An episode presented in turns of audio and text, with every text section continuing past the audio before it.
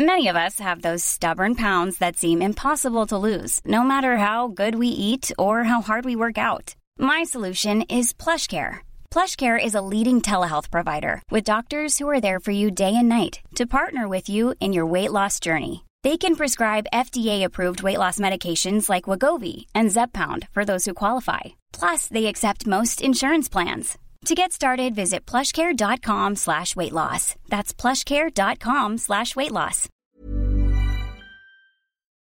Also ich würde dann alleine anfangen, ne? Dass du erstmal, du bist heute Gast. Der John Sinclair Podcast mit Dennis Erhardt und Sebastian Breitbach. Hm, ja. Das habe ich mir ja immer mal gewünscht, den Podcast alleine zu moderieren. Endlich kein nervender Co-Moderator mehr, der einem immer ins Wort fällt. Hier ist Dennis Erhardt. Ähm, und äh, ja, wir sind beim neunten John Sinclair Podcast angekommen. Spiegelbildlich zum letzten Mal praktisch. Da saß ich ja auf der Inquisitionsbank und wurde befragt. Und äh, heute habe ich mal den Spieß umgedreht und ähm, werde dem Sounddesigner und normalerweise Co-Moderatoren hier, Sebastian Breitbach, mal ein paar Fragen stellen. Er hat behauptet, dass er in 20 Minuten durch sein wird damit, weil es nicht viel zu sagen gibt. Das sehe ich ganz anders. Ich habe mir natürlich auch noch ein paar Nachfragen und Gegenfragen überlegt und äh, würde sagen, wir steigen einfach mal ein in dieses Interview. Also heute das Sonderinterview mit Sebastian Breitbach. Hallo Sebastian. Jetzt darfst du was sagen. Das ist sehr freundlich, nachdem ja gerade der Mund verboten wurde.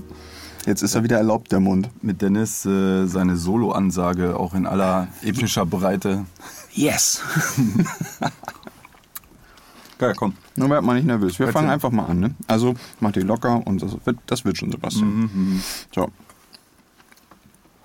Du, Sebastian Breitbach, bist ja neben dem Trinken im Team hier, nicht? also was du ja auch gerne machst, ab und zu mal ein Bier aufmachen hier, wenn andere Leute arbeiten, Ab und zu. bist ja ähm, verantwortlich für die Vertonung der John Sinclair Hörspiele.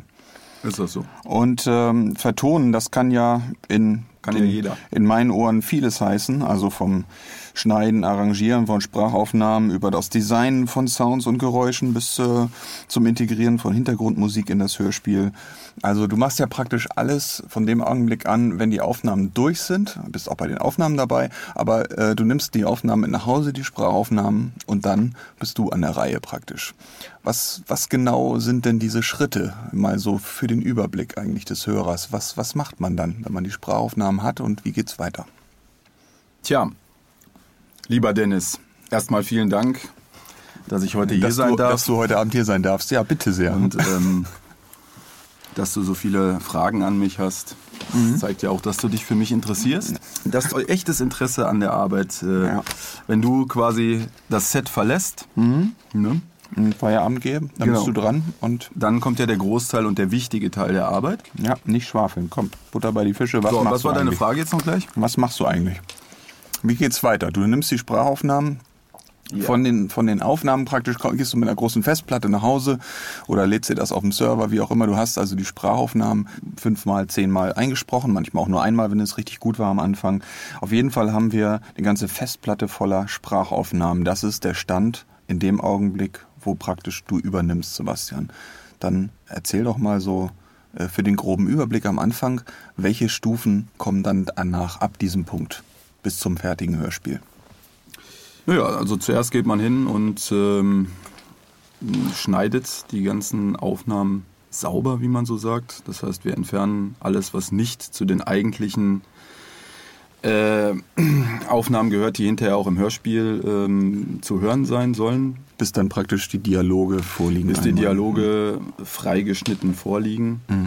Dann äh, haben wir auch verschiedene Takes, das heißt, wir, haben, wir nehmen verschiedene Sätze auch mal öfter auf, in zwei oder drei verschiedenen Versionen. Ähm, da muss man natürlich aussuchen, welche man Da, davon da nimmt. kommen wir dann später noch drauf, genau.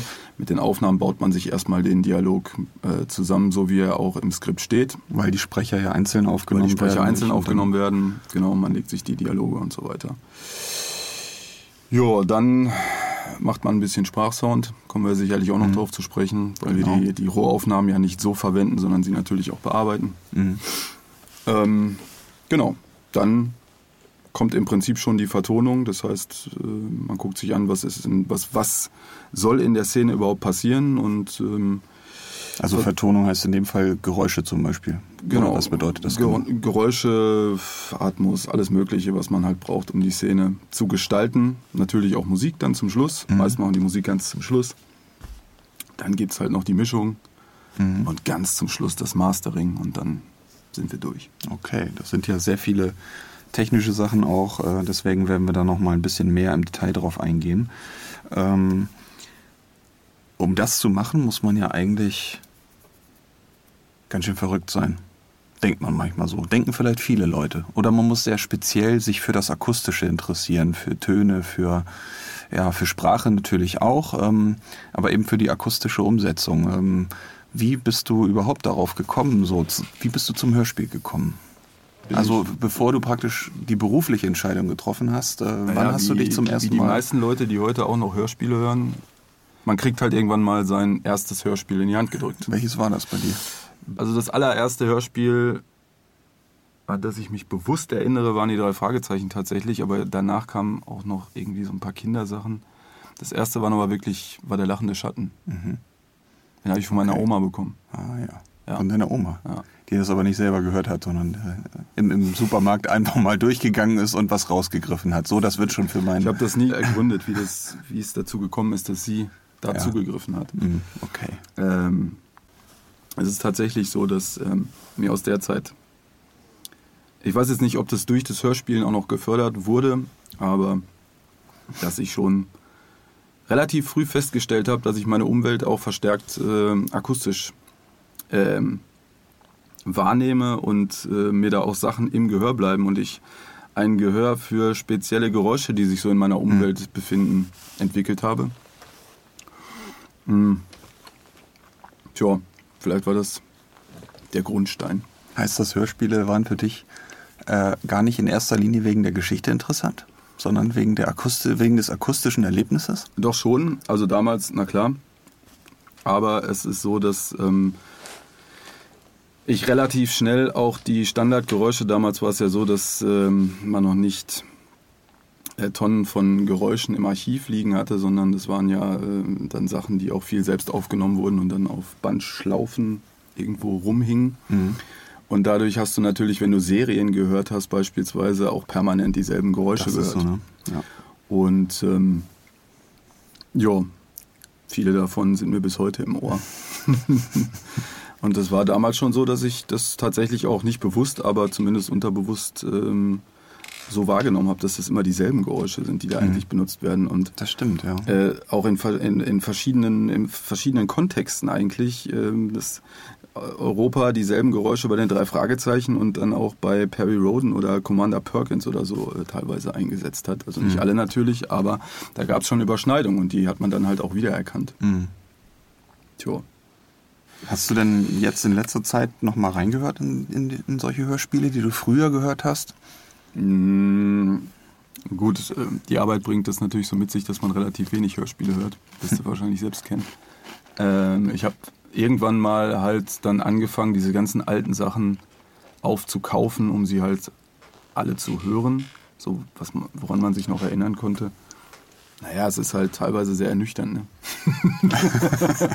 Also aus welchen Gründen? Also wenn du jetzt sagst, du, du gehst da halt eher akustisch ran an die Erfahrung oder hast diese akustische Erfahrung damals hauptsächlich gehabt, ähm, ist es so, dass du eben heute sagst, oh Gott, äh, die Geschichten sind ja total doof, äh, die kann man ja nur als Fünfjähriger äh, gut finden? Oder kommst du eher von, von der akustischen Umsetzung und sagst, äh, buh, das äh, wollen wir aber heute anders machen? Naja, die akustische Umsetzung, da kann man immer nur bedingt Vorwürfe machen, weil sich ja nur technisch einiges getan hat seit der Zeit. Und die Möglichkeiten damals äh, wirklich präzise zu vertonen, so wie wir das heute machen können, die waren einfach noch nicht so gegeben. Und ähm, deswegen würde ich das jetzt gar nicht mal so. Du also musst auch mal was von diesen äh, Chips hier essen oder was das ist, ne? sonst denken die Leute nur, ich esse die ganze Ja, aber dann habe ich einen trockenen Mund und dann klickt alles beim Ah, ja, Sprechen. mhm. Na gut, dann bei, klickt bei es dir muss halt. ich schon wieder alles sauber schneiden. Ja. Aber ist mir egal, das musst du ja machen. Ja, eben. Ja, wenn du jetzt gerade gesagt hast, dass du zum Beispiel bestimmte Geräusche wiedererkennst äh, von damals, ähm, passiert dir das heutzutage auch, wenn du so durch die Gegend gehst, dass dir äh, bestimmte Geräusche im Ohr bleiben? Wie, wie, wie erlebst du die Welt, wenn du so durch die Gegend gehst? Ja, das ist äh, bis heute geblieben. Es ist mir bis heute geblieben. Äh, ich schleppe es mit mir rum. Ja. ähm, nee, das ist natürlich sehr inspirierend, möchte ich mal fast sagen. Deswegen haben wir auch zum Beispiel hier jetzt so einen kleinen Rekorder auf dem Tisch stehen, mit dem kann man prima spontane Aufnahmen in relativ guter Qualität machen. Und das Ding schleppe ich halt öfter auch mit. Und ähm, Hast du da irgendeine Geschichte, irgendein Beispiel so, dass man mal sagen kann, äh, da habe ich aber, äh, wow, da habe ich was gefunden, was äh, dann speziell auch mal eingesetzt wurde in einer bestimmten Serie? ähm, die Serie Perry Roden ist erschienen beim, zuletzt beim Zaubermond Verlag. Ach was. Das ist so ein kleiner Verlag aus Hamburg, kennst du vielleicht. Ähm, da habe ich ja auch das Sounddesign gemacht und ähm, Du hast in, in meine Serie hast du Sachen eingebaut, die du mal eben im Vorbeigehen irgendwo aufgenommen hast. Ja, da habe ich das richtig verstanden. ja, ja, äh, an der Jetzt will ich aber gern mehr erfahren. Wurst- und Käsetheke, um genau zu sein. An der Science-Fiction Wurst- und Käsetheke sozusagen. Äh, Naja, ich war halt einkaufen und äh, in dem Laden ähm, gab es plötzlich ein Geräusch, das mir ins Ohr geschossen ist und äh, ich musste natürlich sofort ergründen, was es ist. Und es stellte sich heraus, dass ein Mitarbeiter an der Fleisch- und Wurst, äh, Käse, Wursttheke oder was auch immer da verkauft wurde, der hat da ein Messer geschärft in, an, einem, an einer Schleifmaschine. Und das hörte sich äh, genial an, dieses Geräusch. Also bin ich am nächsten Tag hin mit dem Aufnahmegerät und habe den Herrn gebeten, äh, nochmal sein Messer zu schleifen. und äh, So, das und- ist, naja. genau, und das ist dann ähm, tatsächlich bei dir untergekommen, dieses Geräusch. Aha. Wer Ist dir gar nicht äh, aufgefallen, ne? Ja, das, nee, dass das von der Wursttheke kam, ist mir nicht aufgefallen. Interessant, ja. Ja. Äh, ja, genau. Das ist ähm, bei Perry Roden gibt es diesen Boten und ähm, der hat äh, ja so eine spezielle Strahlenwaffe. Kann er Strahlen schießen aus seinen Armen oder Aus seiner Wursttheke. aus seiner Wursttheke. Jedenfalls äh, habe ich dieses Geräusch dafür verwendet. Ist natürlich ein bisschen bearbeitet worden, aber der äh, Bote schießt also mit einem Schleifgeräusch von der Wurst- und Käsetheke. Ah, ja. Ja, und das ist natürlich Sowas sehr passiert, dir, Beispiel. sowas passiert dir öfter durchaus. Das ist jetzt kein, wo du sagst, das habe ich einmal in 20 Jahren so erlebt, ne, sondern ähm, du hast dieses Aufnahmegerät öfter mal dabei. Ja, ja. Okay. Ja, wie ich schon sagte, äh, ein seltsamer Mensch, den wir heute interviewen. ähm, dir muss ja irgendwann mal aufgefallen sein, dass die meisten Menschen vielleicht nicht ganz so ticken, dass sie zum Beispiel eher visuell unterwegs sind, ähm, Ja. dass sie auf äh, Geräusche nicht so reagieren. Ja. Ähm, Bis heute fällt mir das auf, Dennis. ähm, äh, wann hast du gemerkt, dass du anders bist? Nein, wann hast du gemerkt, äh, jetzt um, um mal ernsthaft das anzugehen, äh, wann hast du so für dich äh, reflektiert, dass dir das wichtig ist, dass das zum Beispiel auch die Berufswahl irgendwann beeinflussen könnte? Naja, also im Prinzip schwang das immer im Hintergrund mit. Das, also, das ging ja dann von den Hörspielen übers ähm, äh, Musikmachen. Ähm, also die akustische Seite verfolgt mich da schon mein ganzes Leben irgendwie. Ähm, ich habe nie angefangen zu malen oder sowas oder zu fotografieren oder sonst irgendwas, sondern es war schon immer alles. Ähm, Also du, du hast äh, die Schule zu Ende gemacht und hast eine Ausbildung gemacht oder was, was, wo, wo war so ein Naja, Knackpunkt Das sozusagen? Problem war im Prinzip, dass ich nicht wusste, wie ich, wie ich äh, genau da rankommen soll, weil ähm, wir hatten ja damals nichts. Ne? Also ich hatte, hat- ich hatte alles. Es hat eine, genau, es hat, es hat etwas gedauert, bis ich mir im Klaren darüber war, wie ich das Ganze systematisch angehe. Und ähm, tja, in der Zeit hat man so viel Unsinn gemacht. Studiert oder so. Hast du nicht mal Jura studiert? ja, ja, angefangen. Wieso hast du das gemacht? weil ich nichts Besseres wusste. Wie, aber man fällt ja nicht automatisch durch die Tür da und, und äh, sitzt in dem Saal und äh, hört sich da was an oder weil man das nicht besser gewusst hat. Nö, es war im Prinzip wirklich so, dass ich nicht, nicht wusste, was ich machen soll. Das gab es, das gab es in der Nähe und Es war warm, Es war wenn warm. man da reingeht. Und äh, ja, man hat halt geguckt, was kann man hinterher damit machen. Ja, man kann damit Geld verdienen. Ja, weiß ich nicht. Hat dich das interessiert? Also so jetzt äh, im Sinne von ähm, Recht, Gerechtigkeit, äh, äh, theoretische Überlegungen dazu, Logik vielleicht auch. Ja. Ähm, was, was, also hat dich überhaupt nicht interessiert. Du hättest auch irgendwas anderes machen Im können. Prinzip nicht. Hm. Deswegen habe ich auch die meiste Zeit nicht damit verbracht. Also während du studiert hast, hast du die Zeit nicht mit dem Studium verbracht. Genau, das ist Ja. richtig. Weil es, äh, ich fand auch diese, dieses ganze Konzept Universität und wie das da lief und was für Leute da rumliefen, alles ganz furchtbar. Und ähm, deswegen war ich meist nicht da. Hm. Und habe stattdessen viel Musik gemacht in der Zeit. Was natürlich für den Fortgang des Studiums auch nicht so günstig war, vermutlich. Das ist richtig. Und wann hast du dann entschieden, dass es das gewesen sein soll? Das war, als ich von dem Angebot äh, des, ähm, der SAE gehört habe, dieser äh, Tontechnikschule. Ich glaube, das heißt School of Audio Engineering oder so, nicht So ist SAE. Okay. Und das ist, äh, da macht man dann eine Ausbildung zum Da macht man dann eine. Ausbildung, genau. Ist halt eine Privatschule, muss man selbst bezahlen, muss man selbst finanzieren. Das war dann auch äh, noch eine kleine, eine kleine Hürde, die es zu nehmen galt. Und ähm, genau. Wie lange dauert so eine Ausbildung da? Also du fängst an, also ich habe angefangen mit einem sechsmonatigen Grundkurs und dann machst du noch 18 Monate hinterher. Und ähm, war das denn das Richtige? Also hast du gemerkt, so jetzt das ist es, hier bin ich gut aufgehoben. Ja, also zu diesem Zeitpunkt war schon klar, dass es für mich hinterher äh, in Richtung Hörspiel gehen soll. Und ähm, ähm, diese Ausbildung dort war ein Rundumschlag, ähm, logischerweise. Ähm, wenig auf Hörspiel abgestimmt. Das, da ging es dann äh, natürlich vorwiegend um Musikproduktion, aber auch um äh, Rundfunktechnik, um Live-Technik ähm, und so weiter. Und es war gut, um ähm, die Grundlagen äh, für das, was ich heute tue, zu erlangen und ähm, ein bisschen äh, Praxis auch zu bekommen im Studioalltag. Aber es sind natürlich viele Sachen dabei, die ich danach nie wieder gebraucht habe und ähm, vermutlich kann man sich diese technischen Grundlagen autodidaktisch auch beibringen. Vermutlich würde ich das heute auch so machen, weil es auch ein bisschen äh, günstiger letztendlich wäre.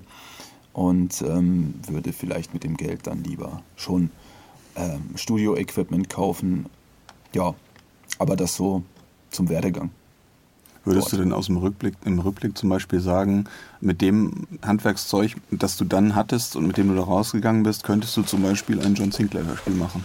Ähm, nö, das würde ich nicht sagen, weil ähm, dir natürlich die, die Praxis und die Erfahrung einfach fehlt. Ähm, Hörspiel ist, wie gesagt, jetzt nicht unbedingt äh, Thema dort auf äh, dieser Schule.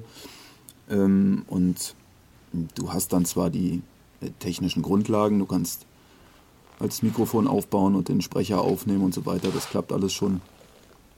Aber ähm, du hast einfach äh, dann noch nie ein Hörspiel gemacht, wenn es nicht irgendwie äh, ähm, so hobbymäßig schon vorher betrieben hast oder so und dir fehlt einfach die Erfahrung und die Praxis, wie man jetzt halt beim, beim Sounddesign und beim ähm, Gestalten eines solchen Hörspiels vorgeht. Und ähm, das kommt einfach erst mit der Zeit und da lernt man dann auch eigentlich ständig dazu.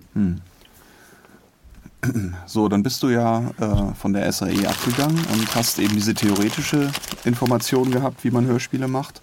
Und ähm, das andere ist ja, wie du gerade gesagt hast, die Praxis. Und ähm, dass es eigentlich keine richtige Möglichkeit gibt, äh, ähm, wie soll ich sagen, es gibt keine großen Hörspielfirmen, wo alle Tontechniker hingehen und alle, auch Skriptautoren und Regisseure und sagen, so, ich möchte jetzt hier Hörspiele machen, da bin ich hier genau richtig. Wenn ich die, durch diese Tür gehe, dann kann ich nämlich schön Hörspiele machen, sondern meistens, das ist meine Erfahrung, muss man ja seinen eigenen Weg gehen. Und ähm, du bist ja auch deinen eigenen Weg gegangen und hast mit Ear to Brain äh, eine eigene Firma gegründet. Ähm, warum glaubst du, dass das der Weg ist, um deine Arbeit umsetzen zu können oder deine Ziele umsetzen zu können? Naja, im Prinzip ähm, hast du es ja gerade schon gesagt. Äh, eigentlich hat man keine Wahl, ähm, weil es gibt einfach nichts. Und ähm, ich weiß, dass man uns damals während der Ausbildung schon gesagt hat, ähm, dass der Weg sehr selten der ist, dass man ähm, im tontechnischen Bereich irgendwo angestellt äh, einen Job bekommt, sondern ähm, das läuft eigentlich immer auf Selbstständigkeit oder freiberufliche Tätigkeit oder so etwas hinaus. Ähm, von daher ja, war das schon irgendwie mit eingeplant, dass das auch bei mir in die Richtung gehen wird. Es hat also weniger was damit zu tun, dass das jetzt äh, die ideale Form ist, ähm, äh, etwas umsetzen zu können. Natürlich hat man äh, sicherlich mehr Freiheiten, wenn man äh, freiberuflich arbeitet, ähm, als wenn man irgendwo äh, in einen Arbeitsfluss äh, integriert ist und nach Anweisungen arbeiten muss. Aber ja, letztendlich stellte sich für mich die Frage auch gar nicht.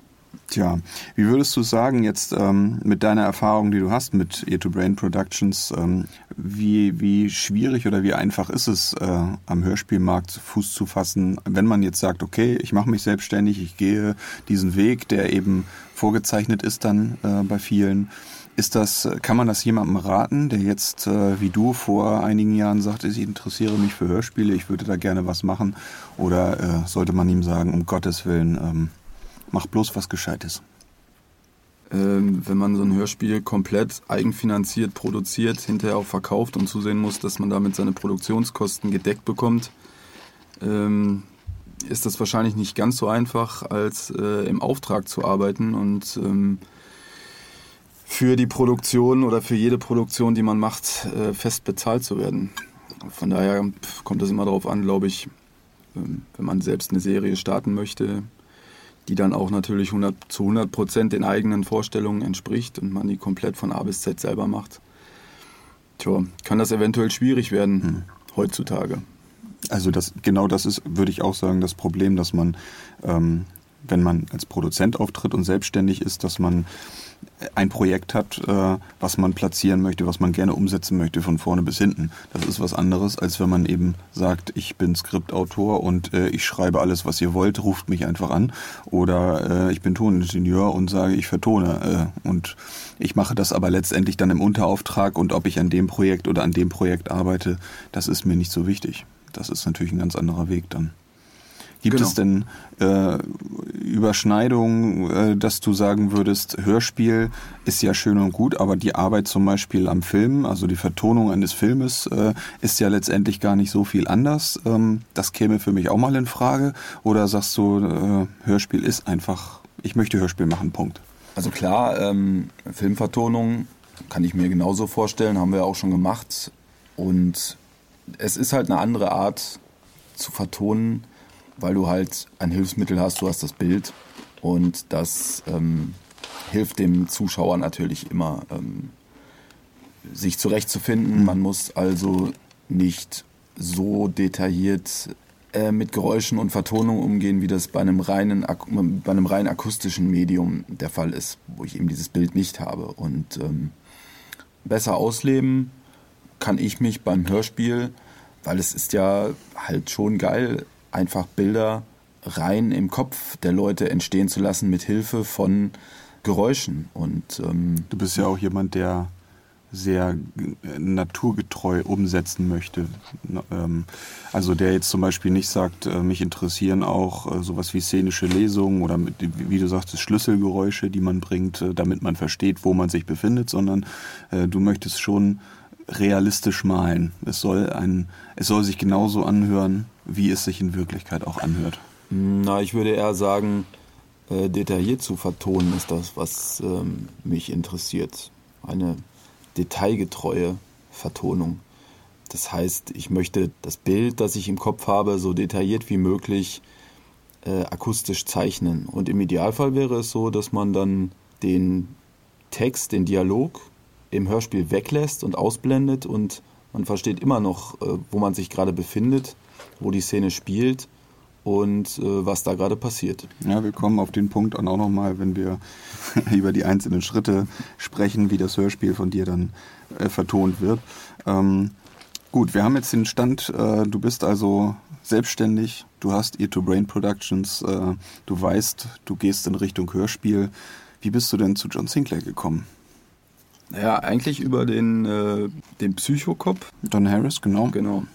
Da war es so, dass ähm, äh, Wortart mit Oliver Döring damals. Das ist auch eine Serie nach Roman von Jason Dark. Ne? Tatsächlich, ja. ja. Mhm.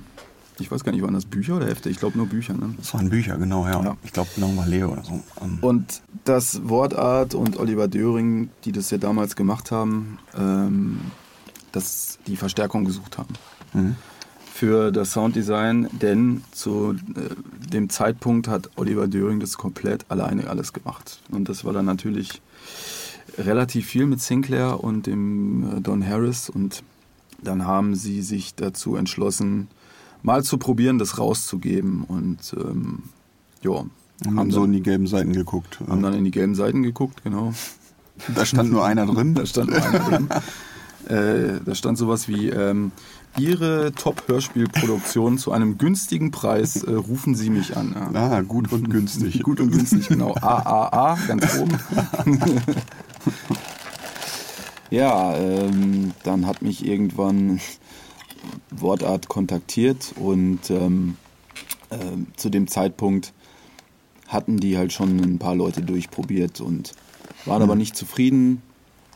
Und ähm, dann haben wir erstmal eine 3-Minuten-Szene bekommen, die wir probehalber vertonen sollten. Und dann haben wir da ein paar Tage dran rumgebastelt und geschraubt. Und ja, am Schluss waren sie dann zufrieden mit uns. Und ähm, dann haben wir den Psychokop bekommen. Und haben erstmal ein paar Folgen Psychokop gemacht.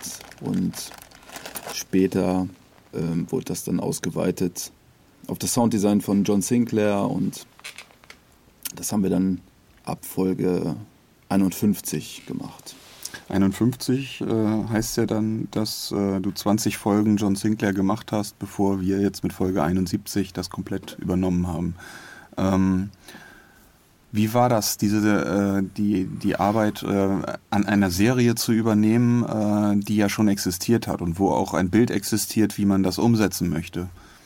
Wie war das überhaupt, in so eine große Serie einzusteigen?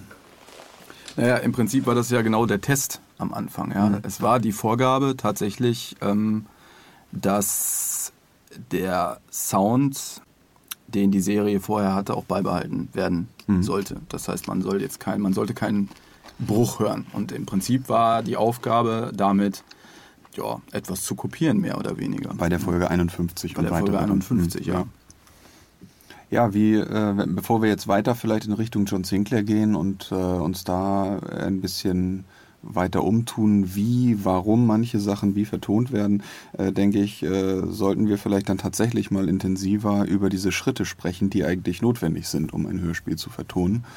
Also nochmal zum Anfang zurückgehen und uns Stück für Stück mal angucken, was das eigentlich bedeutet, was du dann da machst, zum Beispiel bei John Sinclair. Der erste Schritt ist ja, wie wir vorhin schon besprochen haben, das Material sich erstmal vorzunehmen und freizuschneiden. Das heißt, äh, die ganzen Sprachaufnahmen zu nehmen, im Detail alles rauszuschneiden, was nicht zu dem eigentlichen Text, der in dem Hörspiel vorkommen soll, gehört. Dann hast du meist hinterher so einen Haufen an Takes darum liegen. Und dann im nächsten Schritt wählst du halt aus diesen Takes die aus, die du am besten findest, ja. Das heißt, wenn du drei verschiedene äh, Takes von einem Satz hast, also drei Aufnahmen von ein und demselben Satz, dann guckst du halt, welcher ist davon gut, welchen kann man verwenden, welcher ist am besten betont, welcher ist am passendsten zu der Situation betont. Zu den anderen Aufnahmen wahrscheinlich. Zu den anderen ne? Aufnahmen ja. auch, genau.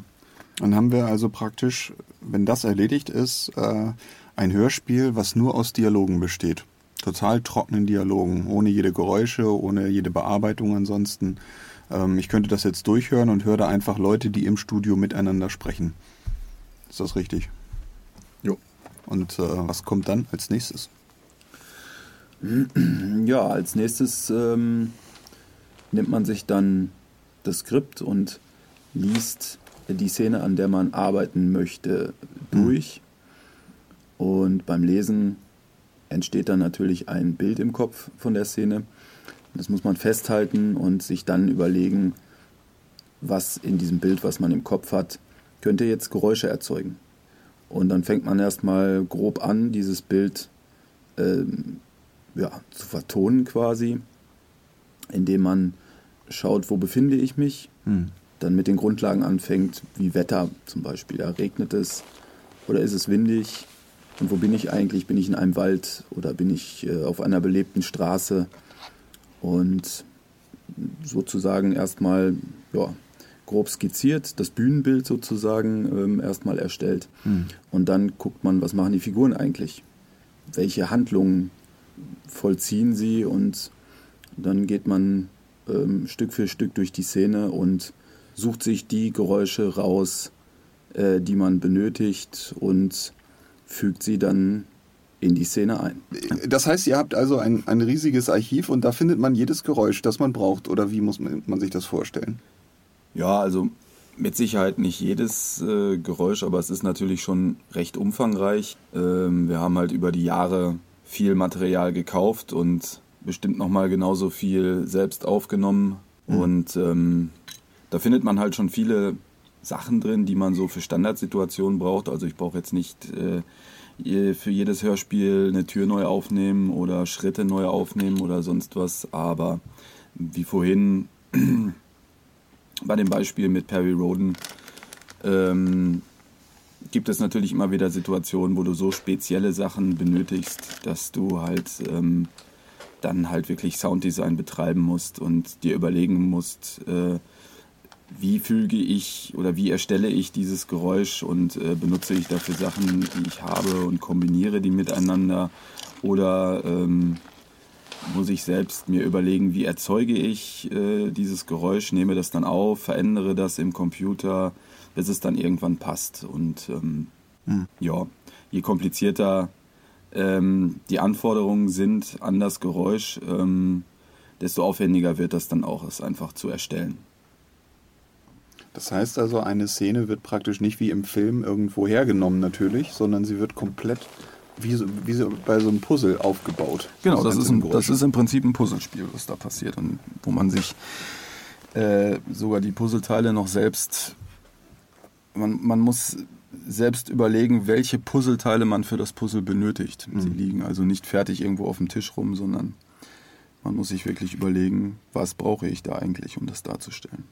Und sie müssen ja auch passen zu den Sprachaufnahmen, die man hat. Also ähm, wie soll ich sagen, das, das muss ja auch angeglichen werden. Oder ja. wie, was, was, wie, wie macht ihr das dann, dass die Sprachaufnahmen da reinpassen in diese Atmo, in dieses Bild, was du erzeugt hast? Ähm, man muss halt gucken, dass die Sprecher, die Sprachaufnahmen hinterher nicht so wirken, als seien sie nicht aus einem Guss mit ähm, ja, dem Bühnenbild sozusagen, mit der Szene, die wir da akustisch erzeugt haben. Deswegen müssen wir die Sprachaufnahmen natürlich bearbeiten. Mhm. Äh, sie müssen draußen anders klingen. Äh, also bei einer Szene, die draußen spielt, müssen die Sprecher anders klingen als innen zum Beispiel, weil wir natürlich ähm, draußen keine Reflexion von Wänden und so weiter haben. Man stelle sich zum Beispiel eine Szene in der Kirche vor. Ähm, wenn die Leute dort sprechen, haben wir natürlich einen langen Hall, den wir hören, weil die Stimmen von den Wänden zurückgeworfen werden und so weiter. Das haben wir draußen nicht. Und ähm, ja, so müssen wir dann natürlich hergehen und die Sachen entsprechend an die äh, Umgebung, in der die Sprecher agieren, anpassen. Hm. Und um das zu gewährleisten, dass das überhaupt möglich ist, dass man diese Stimmen halt in alle möglichen Umgebungen einsetzen kann, äh, ist es natürlich erforderlich, eine relativ neutrale Sprachaufnahme zu haben vom Klang her. Das heißt, ich kann jetzt, um das Beispiel mal wieder zu verwenden, äh, ich kann mich jetzt nicht in eine Kirche stellen und da Sprachaufnahmen betreiben, denn dann hätte ich ja diesen Kirchenhall schon mit auf den Aufnahmen drauf und dann mhm. kann ich nicht mehr viel damit machen. Das heißt, es ist wichtig, wenn ich in einem Studio eine Aufnahmemöglichkeit habe, dass dort die Reflexionen des Raumes, in dem ich aufnehme, möglich, möglichst äh, gering sind. Ich also eine geringe Nachhaltzeit, am besten gar keinen Hall habe. Die Sprachaufnahmen deswegen ganz trocken sind. Und, ähm, Man muss das mal ähm, vielleicht, um das, um das wirklich zu sagen, dass das jetzt nicht, es klingt nicht nach verrückter Theorie, sondern äh, wenn ich manchmal mit Aufnahmen äh, zu Sebastian gekommen bin und habe ihm die angeliefert, und er wusste nicht, wo das gemacht worden ist, dann konnte er anhand der Sprachaufnahme eines Sprechers, den er noch nie gehört hat, sagen, ob das in der Stadt oder in der Stadt gemacht worden ist. Ich finde, das klingt schon ein bisschen unheimlich. Aber das ist so manchmal, oder? Also du, ich kann das nicht unterscheiden. Da fehlt mir offenbar das Gehör dafür, die Ausbildung. Ja, also ich kann jetzt nicht anhand der Sprachaufnahme sagen, welche Stadt, aber ich kann dir schon sagen, ob das. ist aber schon mal passiert. Ja, wenn ich das Studio vorher schon mal kenne. Na, klar. Ich muss es einmal schon gehört haben. Klar, dann geht das. Ähm, jedenfalls, also jetzt mal um die Technik beiseite zu lassen, ähm, es ist halt wichtig, und das ist halt auch ein Arbeitsschritt, die Sprachaufnahmen aus unterschiedlichen Studios klanglich einfach aneinander anzugleichen, damit man im Hörspiel nicht den Eindruck hat, ähm, oder umgekehrt, um das halt alles aus einem Guss wirken zu lassen Genau. hinterher. Ja. Damit die alle im selben Raum stehen, kann man quasi sagen. Ja, Damit- und auch nicht die eine Stimme total matt klingt und die andere sehr brillant und so weiter. Man muss ja auch bedenken, dass alle Studios dann halt immer mit unterschiedlicher Technik, wahrscheinlich mit verschiedenen Mikrofonen und so weiter, das beeinflusst den Klang der Aufnahme auch und ähm, das muss man hinterher alles sozusagen glatt feilen, damit es ähm, kompatibel zueinander klingt. Und ähm, um jetzt zu den Geräuschen zurückzukommen, äh, ihr benutzt also praktisch fast ausschließlich aus diesem riesigen Archiv Geräusche. Es kommt total selten vor, es sei denn, wir gehen auf den Planeten der Magier, in den Höllensumpf, ähm, dass ihr sagt, äh, dafür gibt es keine Geräusche.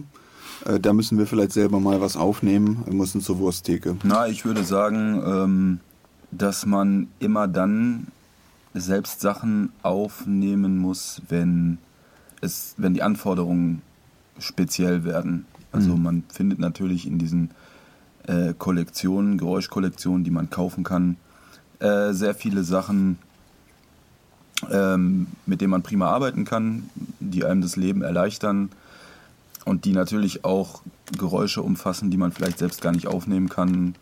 Flugzeugturbinen zum Beispiel, Start und Landung von Flugzeugen oder Schusswaffen. Ich kann mir jetzt ja auch nicht ein Arsenal von Waffen anlegen, um die mal alle aufzunehmen. Aber es sind jetzt halt nicht nur die speziellen Sachen, die man selbst aufnimmt, äh, wo man dann zur Wursttheke muss, ähm, sondern es sind auch oft ganz einfache Sachen, die man nicht passend in einem Archiv findet und ähm, oder wo man möchte, dass sie halt einen gewissen individuellen Touch haben. Also wir machen zum Beispiel sehr viele Splatter-Geräusche, wenn ähm, Leuten der Hals umgedreht wird oder der Arm abgehackt wird. Solche Sachen machen wir ganz gerne selber.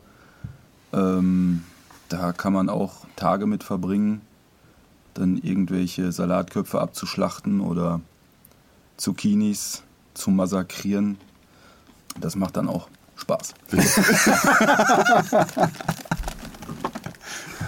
ja, also ich mein Kollege Erik hat mal den ganzen Nachmittag damit verbracht, für eine Folge einer Kinderhörspielserie, da ging es um einen Ponyhof, da hat er den ganzen Nachmittag äh, auf das Geräusch von fallenden Pferdeäpfeln aufgenommen.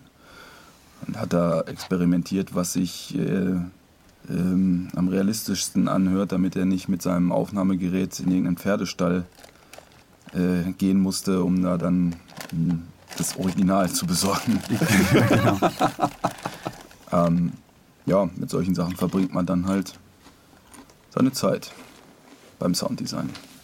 Also generell kann man sagen, man muss halt eine Idee haben, wie man die dann umsetzt, ob man das jetzt mit aufgenommenen Geräuschen macht oder ähm, mit äh, äh, gekauften Kollektionen, mit Archivmaterial. Das ja, hängt dann davon ab, was sich anbietet. Also wir arbeiten auch halt ganz viel mit, mit Versatzstücken von, von verschiedenen Geräuschen und ähm, legen die übereinander und basteln die aneinander, bis dann das da rauskommt, ähm, was wir haben wollen. Bis wir dann den Planet der Magier haben oder den Höllensumpf oder äh, Atlantis oder sonst irgendwas. Das ist selten, dass man irgendwas ähm, ja, so vorfindet, gerade komplexe Geräusche so vorfindet, äh, dass man sie einfach nur nehmen muss, einsetzen muss und ähm, damit ist es dann getan. Das ist sehr selten so.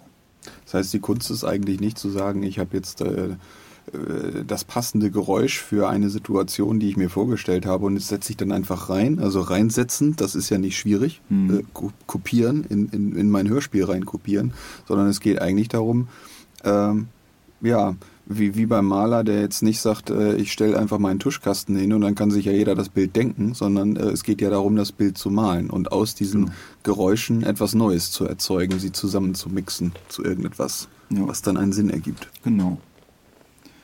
Und ähm, vor allen Dingen dann halt auch ins Detail zu gehen. Also wenn du jetzt mit deinem äh, Tuschkasten das Bild gemalt hast, oder wenn ich das Bild halt im Kopf habe, ist es halt wichtig, ähm, hinzugucken und sich zu fragen, wie klingen die Sachen. Das ist dann halt die akustische Umsetzung des Bildes. Also wenn du ähm, beispielsweise ähm, ein Haus hast, da soll jetzt jemand reingehen, dann muss er natürlich durch die Tür und dann muss man sich halt die Frage stellen, in welcher Situation ist, ist das ein, ein, ein richtiges Haus oder ist das eine Holzhütte? Ähm, was ist da für eine Tür drin? Ist die aus Metall? Quietschen die Scharniere?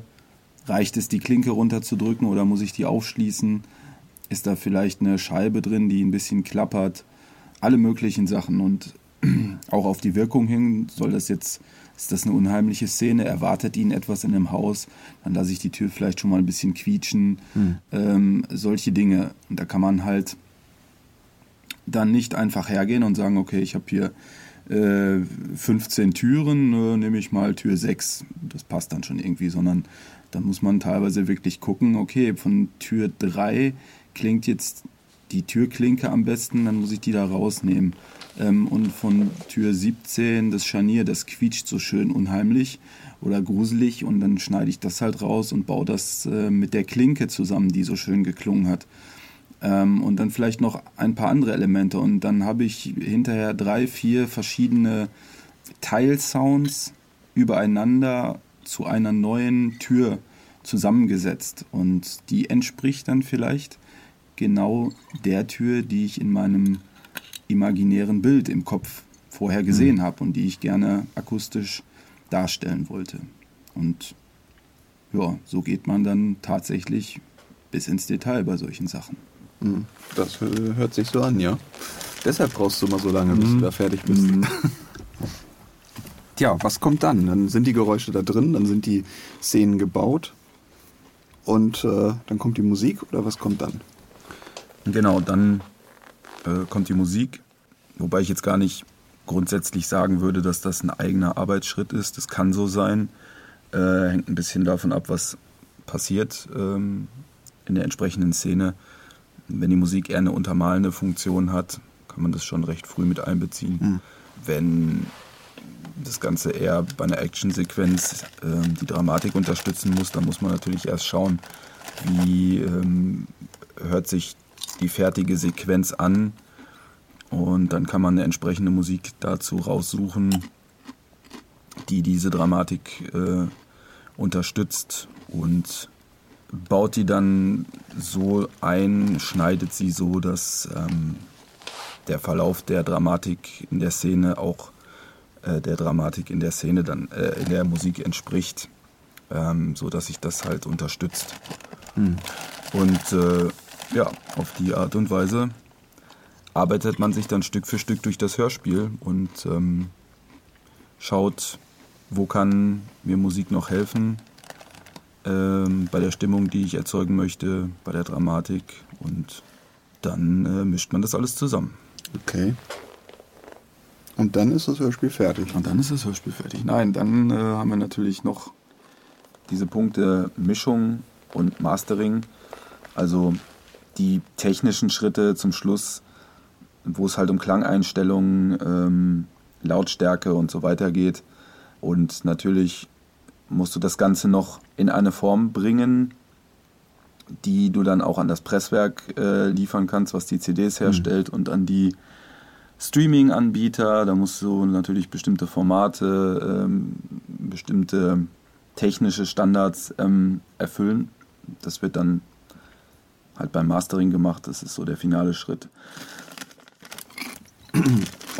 Bei diesen ganzen Schritten jetzt, ne? Das war ja dann der letzte Schritt. Das Hörspiel ist dann im Presswerk, dann ist alles erledigt und dann kann man sich dem nächsten widmen. Wenn man diese ganzen Arbeitsschritte jetzt sieht, äh, dann sind die ja sehr unterschiedlich. Ähm, klar gibt es äh, Überschneidungen dann. Äh, und gibt es da irgendwelche Lieblingsschritte, wo du sagst, dass das auch kreativ interessant ist am ehesten? Das ist eigentlich das, weswegen ich Hörspiele mache. Naja,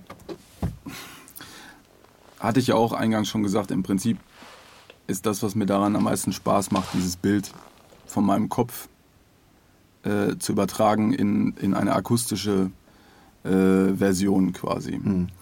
Ähm, und damit ist das, was am meisten Spaß macht, wirklich die, die, der gesamte gestalterische Akt einer solchen Szene. Ähm, und zum Schluss, wenn es fertig ist, möglichst nahe an das Bild zu kommen, das man vorher im Kopf hatte. Im Idealfall sogar eine hundertprozentige Übereinstimmung zu haben. Mhm. Und diese Detailarbeit ist, äh, also da, da kannst du dich auch drin verlieren, im positiven Sinne. Das macht dir richtig Spaß. Absolut. Da steht eigentlich nur immer der Abgabetermin im Weg.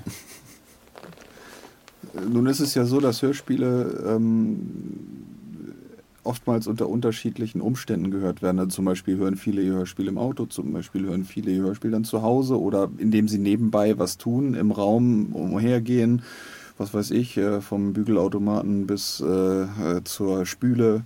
Ähm, wie, wie versuchst du sowas zu berücksichtigen oder wie gehst du damit um, dass es unterschiedliche Abhörsituationen gibt, die vielleicht ja auch nicht deiner Situation entsprechen, wenn du das Hörspiel baust?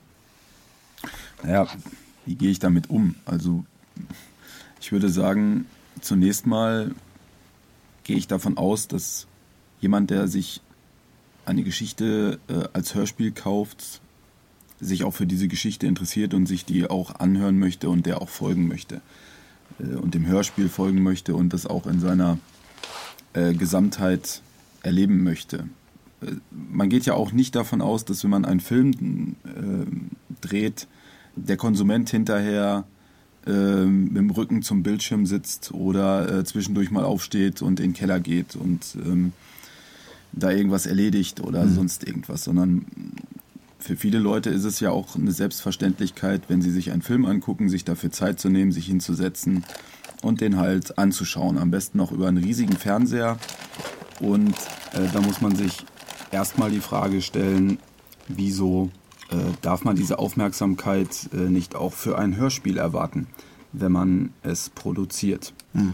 Außerdem betrifft das ja nicht nur die technische Seite, äh, sondern dann müsste man sich ja auch beim Schreiben der Geschichten schon überlegen, wie komplex und verschachtelt mache ich so eine Geschichte, äh, wenn ich davon ausgehen muss, dass der Hörer hinterher sowieso nicht ganz bei der Sache ist. Und wie kann ich es ihm ermöglichen, äh, wenn er kurz mal Staubsaugen war und zurückkommt, dass er dann noch nahtlos der Handlung weiter folgen kann.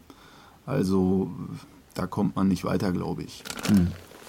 Was man natürlich machen kann, ist halt den Leuten zumindest äh, zu ermöglichen, äh, in lauten Umgebungen möglichst noch alles mitzubekommen. Das ist dann wieder eine technische Entscheidung.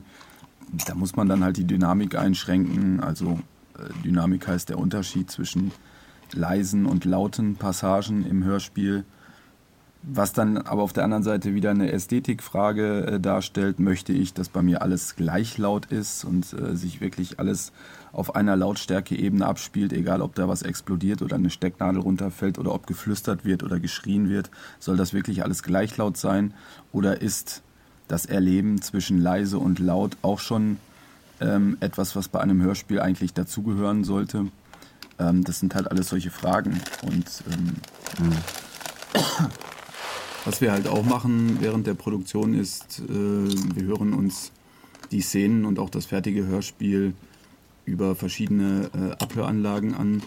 Einmal die Studiolautsprecher, über die das ja auch produziert wird, und dann aber auch über eine einfache äh, 2.1-Anlage. Das sind so Computerlautsprecher mit einem Subwoofer und auch äh, immer wieder über einen HiFi-Kopfhörer, auch zum Schluss das fertige Hörspiel nochmal und äh, schauen halt, ob das auf diesen unterschiedlichen Abhöranlagen funktioniert. Mhm. Damit versuchen wir natürlich den Abhörsituationen bei den Käufern hinterher der Hörspiele ähm, möglichst nahe zu kommen. Mhm. Okay. Ja, das war auf jeden Fall ja mal ein sehr detaillierter Einblick äh, in die Arbeit, äh, die du so machst. Ähm, wenn wir jetzt den Bogen zu John Sinclair zurückschlagen, ähm, was würdest du denn sagen, wie bist du, wie, wie gehst du jetzt speziell auf John Sinclair bezogen an bestimmte Arbeitsschritte heran? Was macht für dich die Arbeit an dieser Serie aus? Gerade auch ab der Folge 71, wo du ja selber das Soundkonzept entwickelt hast. Also was die Serie und auch die Arbeit an der Serie besonders macht, ist natürlich die lange Laufzeit und ähm, die Entwicklung über all die Folgen. Es ist natürlich so, dass ähm, viele Sachen, als wir die Serie übernommen haben, schon festgelegt waren und definiert waren. Und da muss man natürlich, äh, wenn man jetzt dran weiterarbeitet, immer gucken, wie klingt das oder wie klang das in der Vergangenheit mhm. Und ähm, muss dann halt schauen, dass die Kontinuität da gewahrt bleibt. Und ähm, wir haben natürlich ein bisschen was verändert ähm, im Laufe der Zeit. Äh, wir haben halt die Serie etwas dynamischer gemacht vom Klang und ähm, auch hier und da mal sowas wie Tiefenstaffelung reingebracht, also dass ähm, bestimmte Sachen weiter im Hintergrund klingen, während andere äh, Sachen weiter im Vordergrund für den Hörer erscheinen und so weiter, also da ein paar Ebenen reinzubringen, solche Sachen. Aber im Großen und Ganzen ist es, glaube ich, wichtig, ähm, wie gesagt, die Kontinuität zu wahren und auch zu schauen bei all der Entwicklung, die ähm, stattfindet, mhm. die neuen Spielorte, die eingeführt werden, ähm, neue Gegner, ähm, neue Waffen für Sinclair und so weiter. Also ähm, dabei darauf zu achten, dass für den Hörer die Serie immer wieder erkennbar bleibt und da jetzt nicht irgendwie völlig neue Wege zu gehen und äh, Experimente zu veranstalten. Ähm, Sinclair die Edition 2000 soll halt so bleiben, wie sie ist und so klingen, wie die Hörer sie kennen. Und dafür müssen wir sorgen. Ähm, wer ist das, äh, wie weit ist denn Sinclair weg, so wie du es jetzt entwickelt hast, über die Zeit äh, von einer Serie, bei der du keine Vorgaben hättest und die du selber komplett entwickeln würdest. Also spürst du, sagen wir mal, im Alltag die Konventionen der Sinclair-Serie, weil die ja auch. Ich spüre Sinclair im Alltag sehr stark, muss ich sagen. ja, vor allem auch zeitlich. Ne? Ja. Aber äh, ist das, was da entwickelt worden ist, halt sehr nah an dem, wie du dir ein Hörspiel vorstellst, wenn du es komplett neu entwickelst? Oder gibt es da halt Sachen, wo du sagst, ah, da würde ich gerne nochmal hingehen, äh, da hoffe ich, äh, dass wir, was weiß ich, noch fantastischere Orte finden, wo man dies und jenes noch definieren kann? Naja, also John Sinclair ist ja das Ergebnis einer Entwicklung, an der nicht nur wir beteiligt waren und ähm, wo es halt auch bestimmte Dinge zu berücksichtigen gibt hatte ich ja gerade schon erklärt. Und mh, hm, wenn ich jetzt eine komplett äh, neue Serie von Anfang an entwickeln würde, dann hätte ich natürlich schon mal Lust, was ganz anderes zu machen und ähm, vielleicht ein bisschen komplexer zu werden, was die Geschichte angeht und ein bisschen mysteriöser zu werden und äh, düsterer zu werden und ähm, auch was die Umsetzung angeht das Ganze vielleicht weniger knallig zu machen und ähm, stattdessen ein bisschen ähm, unheimlicher und äh, ruhiger und ähm, ja, quasi einfach, ähm, um bei dem Beispiel von dem Bild zu bleiben, äh, mal eine andere Palette an Farben zu wählen, um das Bild zu malen. Und äh, wenn dann im kommenden Jahr die neue Sinclair-Serie äh, mit Dead Zone startet. Da ergibt sich ja dann genau diese Möglichkeit und da freue ich mich jetzt schon drauf. Okay. Ja, wenn wir jetzt äh, ein Resümee ziehen dieses Gespräches, äh, nicht, äh, nachdem wir jetzt so viel erfahren haben, wie, wie detailliert diese, diese Puzzlearbeit abläuft, ähm, äh, das verändert ja auch, würde ich sagen, die Sicht auf Hörspiele. die Sicht, äh, dass man eben nicht mehr einfach so wie früher so ein Ding einlegt, eine Kassette sowieso nicht mehr natürlich. Aber ähm, wie hat sich deine Sicht verändert auf Hörspiele, die du hörst, wenn du noch Hörspiele hörst? Ja, es kommt relativ selten vor, dass ich mir äh, noch Hörspiele anhöre. Das hat natürlich einfach damit zu tun, dass ähm, wenn ich den ganzen Tag hier an Hörspielen arbeite, ähm, es selten vorkommt, dass ich abends fertig bin und denke, jetzt äh, habe ich aber Lust auf ein Hörspiel. Ähm, wenn man schon den ganzen Tag dran gesessen hat. Äh, ja. Ähm, auf längeren Fahrten kommt es natürlich mal vor, dass ich mir die Kopfhörer aufsetze und ähm, mal ein Hörspiel höre. Meist sind das dann aber ältere Sachen, die ich ähm, schon längst mal hören wollte. Ich folge aber keiner aktuell laufenden Serie oder so etwas. Ja, und das Hören an sich ist natürlich auch so, dass man äh, immer mit einem ja, professionellen Ohr sich das Ganze anhört und äh, zumindest ich selten einfach ganz normal der Geschichte folge, ähm, sondern ich erwische mich halt immer wieder dabei, wie ich ähm, dann doch höre, wie ist es gemacht, wie ist es vertont, wie haben die diese und jene Situation ähm, dargestellt, wie hätte ich das gemacht, ähm, welche Geräusche verwenden die, ach guck mal, das Geräusch kenne ich doch, das habe ich auch äh, und so weiter. Also okay. es kommt eigentlich so gut wie nicht vor, dass ich einfach nur der Geschichte folge und da völlig unvoreingenommen rangehe. Tja, damit sind wir mit diesem Rieseninterview durch und äh, Sebastian ist auch schon ganz ausgelaugt, ne? die Chipstüte fast leer gefuttert und äh, meine Grissini, davon sind auch nicht mehr so viele übrig. Ähm, ich würde sagen, ich entlasse dich an dieser Stelle äh, aus der Verantwortung. Tschüss. Und, äh, ja, und muss dann den Rest, äh, weil ich ja keinen Co-Moderator mehr habe, dann muss ich den Rest wieder mal selber machen. Und ähm, der Rest, der besteht natürlich aus den Vorschauen äh, für äh, die Hörspiele, die jetzt in den nächsten zwei Monaten erscheinen. Und äh, ja, da hören wir jetzt mal rein. Am 23. Februar 2018 erscheint John Sinclair Folge 120, Die goldenen Skelette. Jane Collins hatte ihr Herz verloren und lebte trotzdem weiter? Was uns zunächst wie ein unfassbares Wunder erschien, barg ein tödliches Risiko. Allein der Würfel des Unheils garantierte mit seinen magischen Kräften Janes Überleben. Doch finstere Mächte hatten es auf den Würfel abgesehen. Allen voran die goldenen Skelette. Du hast sie also wahrhaftig gesehen, mein Sohn. Ja, das habe ich, Vater. Alle drei. Augenblick mal. Das war jetzt aber gerade nicht ernst gemeint, oder?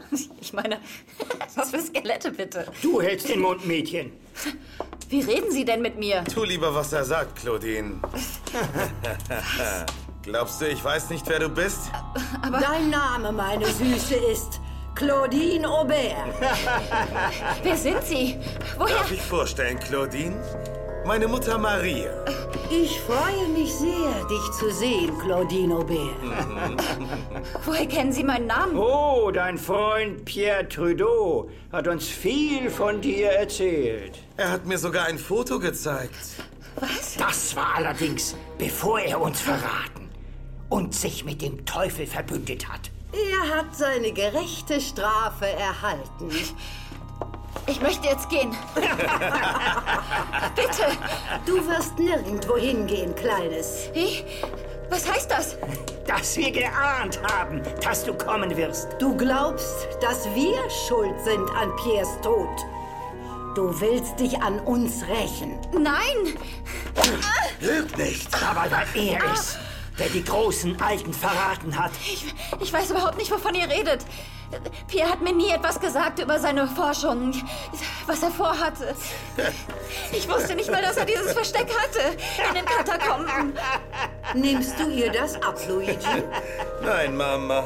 Sie tut nur so unschuldig. Es ist wahr. Er hat mir nur gesagt, dass er früher oft bei Ihnen war, sonst nichts. Ich bin hier, weil ich rausfinden wollte, was damals passiert ist. Oh. Das wirst du herausfinden, meine Teure. Und zwar schon sehr bald. Was, was soll das heißen? Dass du sie kennenlernen wirst. Die goldenen Skelette. Am 29. März 2018 erscheint John Sinclair Folge 121, die Geburt des schwarzen Tods. Die Jagd nach dem Würfel des Unheils, ohne den Jane Collins verloren war, hatte uns über Paris in die Toskana geführt, in das Schloss der teuflischen Familie Canotti. Im Keller des Anwesens erwartete uns ein grauenvolles Geheimnis, das uns weiter in die Vergangenheit des alten Kontinents Atlantis führte, zur Geburt des schwarzen Tods. Neben mir schien der Sumpf zu explodieren. Die Brühe schoss empor wie aus einem Geysir und die Spritzer verwirbelten sich in einer aufkommenden Böe zu einer schwarzen Säule, einer Windhose, die wie ein Tornado um mich herumfegte. Ich rannte. Jedenfalls wollte ich rennen. Aber meine Beine sackten mit jedem Schritt tiefer ein. Noch drei oder vier Yards bis zur Pyramide, aber es war, als wollte der Sumpf mit allen Mitteln verhindern, dass ich sie erreichte. Ich konzentrierte mich mit aller Macht auf mein Ziel, den Würfel. Für einen Moment glaubte ich in seinem Innern ein Gesicht zu sehen. Suko. Aber ich hatte jetzt andere Probleme. Die Wand der Pyramide war zum Greifen nah und doch war mir klar, dass ich sie nicht mehr erreichen würde. Bis zur Hüfte steckte ich im Sumpf fest, wie ein Mafia-Opfer im Beton. Das Kreuz lag wie tot in meiner Hand. Mir wurde klar, dass die nächsten Sekunden über Sieg oder Niederlage entscheiden würden, über Rettung oder Untergang. Ich nahm alle Kraft zusammen und zückte den letzten Trumpf, den ich noch hatte. Ich schrie die Formel. Terra pestem teneto, salus hic maneto. Ja, also der Vierteiler, wie ihr gehört habt, ist immer noch im vollen Gange. Ne? Goldene Skelette, Geburt des schwarzen Tods. Ihr könnt auf euch, euch auf einiges gefasst machen. Ähm, wie es dann danach weitergeht mit dem letzten Teil des Vierteilers und andere Themen zu John Sinclair erfahrt ihr natürlich im nächsten Podcast. Ich würde euch gerne sagen, wann der ist, aber irgendwie ist mein Co-Moderator nicht da, der den Zettel immer hatte. Sebastian, kannst du doch nochmal wiederkommen? Äh, Sebastian? Ich glaube, ich habe ihn zu hart rangenommen. Ja, bitte. Ach, Gott sei Dank. Der Zettel. Welcher Zettel? Ja, der Zettel. Der Zettel, wo drauf steht, wann der nächste Podcast ist. Hast du den dabei? Kommst du ja nicht ohne meinen Zettel klar, ne? Ja. Na, wie sieht's aus? Boah, das ist aber, ich muss mal auf Seite 2 umblättern. So viel Podcasts haben wir schon gemacht. Das müsste der zehnte sein beim nächsten Mal. Jubiläum. Ist das so? Podcast Folge 10. Das habe ich mir. 13. April. 13. April. Schon wieder Freitag, der 13. Das ist äh, der zweite Freitag im zweiten Monat. Das hast du dir auf jeden Fall gemerkt. Sehr gut. Ja. Ja, Vielen 13. Dank. April. Dafür musste ich jetzt nochmal reinkommen. Dafür musst du nochmal reinkommen, genau. Vielen Dank an euch fürs Zuhören. Und dann hören wir uns einfach in zwei Monaten wieder. Bis dann. Tschüss. Tschüss.